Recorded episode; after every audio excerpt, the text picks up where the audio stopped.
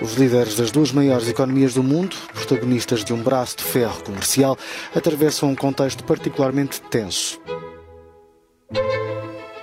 Viva! Está com o Expresso da Manhã. Eu sou o Paulo Baldaia.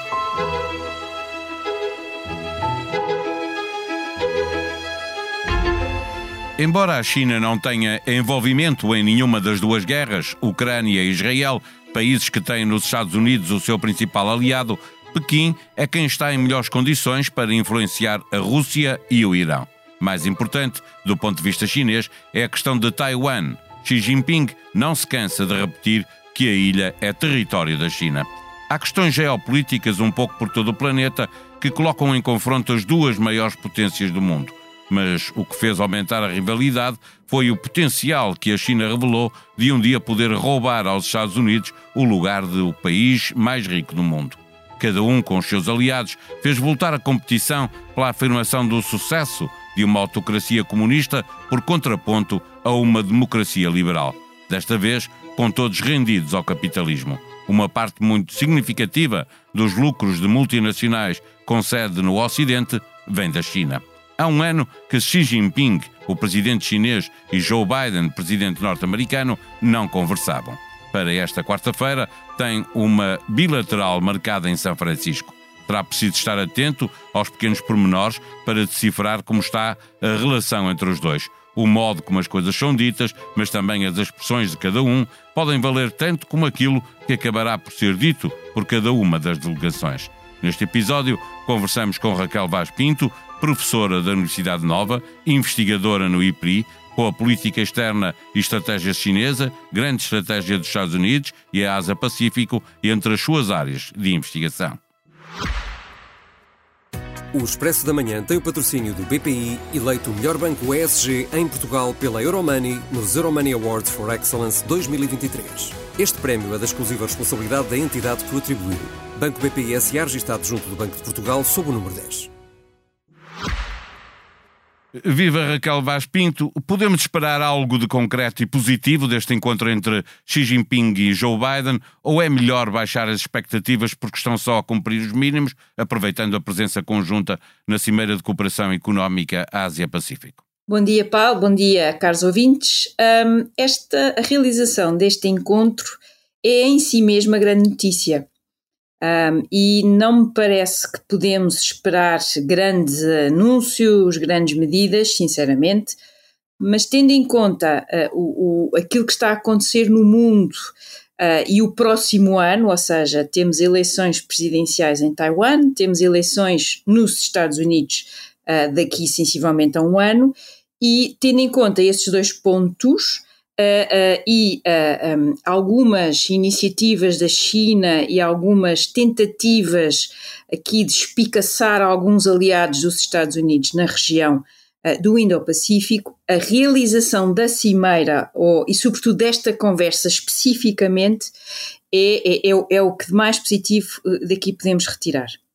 Eh, eh, está, eh, estavas a falar, porque está sempre presente uma, uma ameaça de destabilização no Pacífico e provocações de Pequim no Mar da China. Também servem para os aliados locais de Washington pedirem mais assertividade a Joe Biden. É, é o melhor caminho? Não sei se é o melhor caminho, mas essa é, será certamente uma conversa entre Joe Biden e Xi Jinping. É uma conversa que não virá certamente nos, no comunicado oficial e depois no resultado mas é uma conversa na qual eu diria que os dois líderes vão traçar as suas linhas eh, vermelhas, ou seja, vão dizer para eles, no próximo ano, uh, o que é que são aqueles temas em relação aos quais uh, não pode haver uh, discussão ou não podem ser alterados ao longo dos próximos tempos. Um, se de um lado da China a linha vermelha é obviamente Taiwan, um, do lado dos Estados Unidos, eu, eu um, articularia uh, essa linha vermelha uh, neste sentido, com o que está a acontecer na Ucrânia devido à invasão russa, à guerra que a Rússia está a fazer, com o que está a acontecer, uh, tendo em conta o ataque do Hamas a Israel e a guerra entre os dois, entre o Hamas e Israel, os Estados Unidos sinalizam e têm sinalizado à China que é melhor. Um, diminuir a tensão e para a China não criar um terceiro foco uh, no Indo-Pacífico. Uh, eu penso que, na perspectiva da China, este seria o timing ideal, porque uh, um, a China vai tentar demonstrar, vai tentar fazer com que esses aliados locais se sintam mais inseguros e, e, com isso, peçam uma maior presença dos Estados Unidos. É difícil Aqui também uh, quero só destacar uh, uma, uma escolha que foi fundamental, foi o facto de uh, o, o, número 2 do Departamento de Estado, portanto, aquele que vai ser o braço direito de Anthony Blinken, do Secretário de Estado, é uma das pessoas no mundo que mais percebe sobre China e Indo-Pacífico. Uh, e, portanto, esta, a escolha de Kurt Campbell para o braço direito de Anthony Blinken vai permitir justamente aos Estados Unidos terem duas pessoas vimos como Anthony Blinken se tem. Uh, eu, eu tenho a teoria de que ele não dorme, uh, porque de facto não é possível fazer todas aquelas viagens aos vários países árabes, uh, ao Pacífico e, e o seu esforço diplomático, quer em relação à Ucrânia, quer em relação a Israel.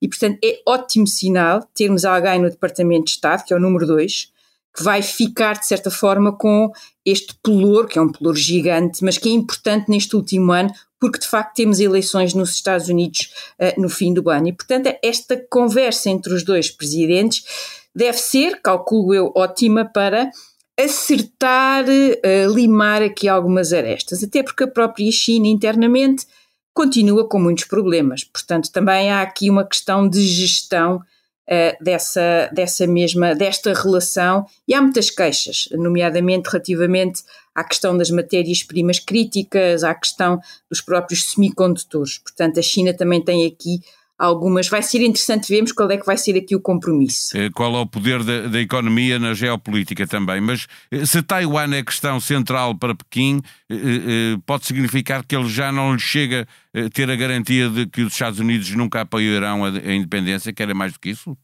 Um, isso há 5, 7 anos seria o suficiente. Um, mas, um, ou até mais tempo. Uh, Taiwan tem feito, um, um, um, tem feito uma progressão ou tem feito um caminho no sentido de reforçar a sua democracia liberal. Isto é muito importante porque Taiwan é uma democracia liberal plena em alguns elementos da sua democracia liberal, até bastante mais plena do que muitas democracias liberais consolidadas nesta Europa, para começar. Portanto, essa realidade também tem reforçado um sentimento que também vai aumentando, quanto mais o tempo passa, menos as pessoas se lembram de ter regressado ou das famílias que vieram da China continental, e portanto há um sentimento de maior pertença a uma nação taiwanesa. E estes dois fatores, uh, e esta presidente, que agora termina o seu segundo mandato e, portanto, não se pode, uh, não se pode recandidatar, ela tem sido muito afirmativa, muito assertiva, com algum cuidado, mas muito afirmativa no sentido de, uh, uh, de demonstrar até ao mundo, ela, ela tem escrito, ela, ela tem feito uma, uma política externa muito inteligente, uh, de reforçar, dizer, olhem, Taiwan é uma democracia liberal, é um baluarte importantíssimo, nesta região e é uh, também aqui uh, uma, um barómetro de como é que tudo isto pode acontecer em termos da relação com a China. E o que eu diria hoje é, é, é mais complexo, porque há vários candidatos para esta eleição e a China vai fazer de tudo para desacreditar uh, o candidato do DPP, portanto, do partido da atual, uh, da atual presidente, Tsai Ing-wen, e vai tentar que seja eleito uh, um candidato, eu não digo mais pró Beijing ou pró Pequim, mas certamente menos assertivo em termos desta afirmação internacional. E isso preocupa muito a, a liderança, a liderança de Xi Jinping, porque para Xi Jinping e para todos os líderes chineses, Taiwan não é apenas um assunto um, como outro qualquer, é mesmo uma questão de. Eh, a palavra é um bocado forte, mas de honra quase nacional na perspectiva do que é o nacionalismo chinês. E por isso eu penso que o que a China vai tentar fazer é, é uma campanha de desinformação, vai fazer um conjunto de manobras militares uh, naquela zona uh, e por aí fora. Mas eh, eu penso que aqui, aquilo que os Estados Unidos podem fazer é, é obviamente, reforçar a ideia de que se Taiwan for invadido, que eles o defenderão, portanto, fazer esse caminho. Mas aquilo que eu penso que isso vai ser interessante depois nós vermos a declaração final e aquelas conferências de imprensa que podem sempre dar aso a uma ou outra afirmação que saia mais do, daquilo que é, é combinado. É sempre as entrelinhas e mesmo as expressões faciais e etc. que ajudam Isso. a perceber o que se passou. Xi Jinping é? vai, fazer o, vai fazer aquilo de forma impecável. Não vamos ver ali nem uma mexida da não. sobrancelha. Já Joe Biden é, é, um entusiasmo diferente, portanto, isso também temos depois que reparar com muita calma. Para fechar a nossa conversa, tu estavas a falar da afirmação do modelo de Taiwan. Os dois países, China e Estados Unidos, estão numa disputa económica muito forte. A economia americana é neste momento a maior do mundo, mas esse é um lugar que Pequim quer ocupar e já mostrou que tem potencial, até pela dimensão do país. De um lado temos uma autocracia comunista, do outro uma democracia liberal. O capitalismo está nos dois lados. Temos uma nova, de novo, uma competição entre dois sistemas de organização social e política eh, que procuram influenciar o resto do mundo. Sim, temos. Um, uh, se há cinco ou seis anos, talvez eu não fosse tão longe no que diria da China pensar em exportar, em, em, não é bem exportar, mas é mostrar ao mundo que há esta alternativa. Uh, hoje em dia, e sobretudo com Xi Jinping, que agora começou, que agora não, mas que começou um terceiro mandato, portanto, quebrando as regras de transição que até aqui eram, eram norma, essa, essa vertente de mostrar ao mundo uma alternativa está extremamente presente. Portanto, há de facto essa competição.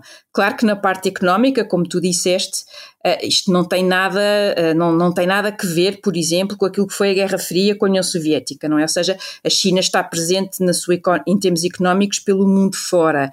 A questão aqui está em tentar acertar como é que vai ser este, esta, esta, esta, este, como é que eu ia dizer isto? Esta relação, porque repara, nos últimos anos o que é que os Estados Unidos têm feito? Têm, primeiro avançaram com aquela ideia do decoupling, não é? Portanto, é um distanciamento gradual. Há um conjunto de setores críticos e estratégicos em relação aos quais os Estados Unidos não admitem que haja essa, essa presença da China. Os europeus reagiram um bocadinho mais tarde, porque também não são um país, é uma União Europeia, ah, mas também o fizeram. Ah, e, portanto, o que é que tu consideras ser setores estratégicos? Olha, com a pandemia passaste a incluir as, as questões de saúde, passaste a discutir um conjunto de aspectos também relacionados com os tais semicondutores, nos quais Taiwan é um protagonista absolutamente crucial, sobretudo naqueles semicondutores que são tecnologicamente mais avançados. Portanto, aí também foi extremamente inteligente Taiwan, especializou-se numa coisa, uh, num produto, numa pecinha micro que de facto uh, o mundo sem o, qual, uh, sem o qual o mundo não sobrevive e não continua nesta nossa vida super dinâmica, telemóveis e por aí fora. Um, e portanto, estamos aqui a tentar acertar, e é esse acerto que a China neste momento questiona, porque a China ainda não está preparada, uh, não é autossuficiente uh, uh, nestas matérias que, nas quais está baseada também a competição tecnológica. Portanto, é um bocadinho cedo demais este decoupling para, para a China. Agora chamamos-lhe de-risking. Nós adoramos estas palavras e estas diferenças, mas é um bocadinho esta ideia de uh, acordarmos todos para a importância da estratégia e percebemos que uh, temos que diversificar que quer, é uma maneira muito elegante de dizer que precisamos de depender menos da China, seja nas terras raras, seja uh, num conjunto de indústrias e de produção. A China continua a ser a fábrica do mundo e, portanto, é no meio de toda esta discussão internacional, económica, militar, que se joga esta competição do século XXI, que é de facto uma competição entre os Estados Unidos e a China por, eu diria, sobretudo, regimes políticos diferentes. De norte a sul do país, veja a que hospital pode ir em caso de necessidade, pois as escolhas emagreceram devido aos constrangimentos provocados pela falta de médicos em muitos serviços. Este é o mês dramático que a direção executiva do SNS previa investiga as recomendações do Ministério da Saúde e antes de se dirigir à urgência, ligue primeiro para a linha SNS 24 88 24 24 24 e para o 112 em caso de emergência. Em expresso.pt encontra um mapa interativo que o ajuda a tomar a melhor decisão. No podcast O Futuro do Futuro, a luz ultra rápida, os pontos quânticos e as vacinas para a Covid. Os prémios Nobel da Física, Medicina e Química, explicados por três cientistas: Cecília Arraiano, Irmelinda Massoas e José Manuel Rebordão, à conversa com Hugo Seneca. A sonoplastia deste episódio foi de João Luís Amorim. Nós vamos voltar amanhã. Até lá, tenham um bom dia.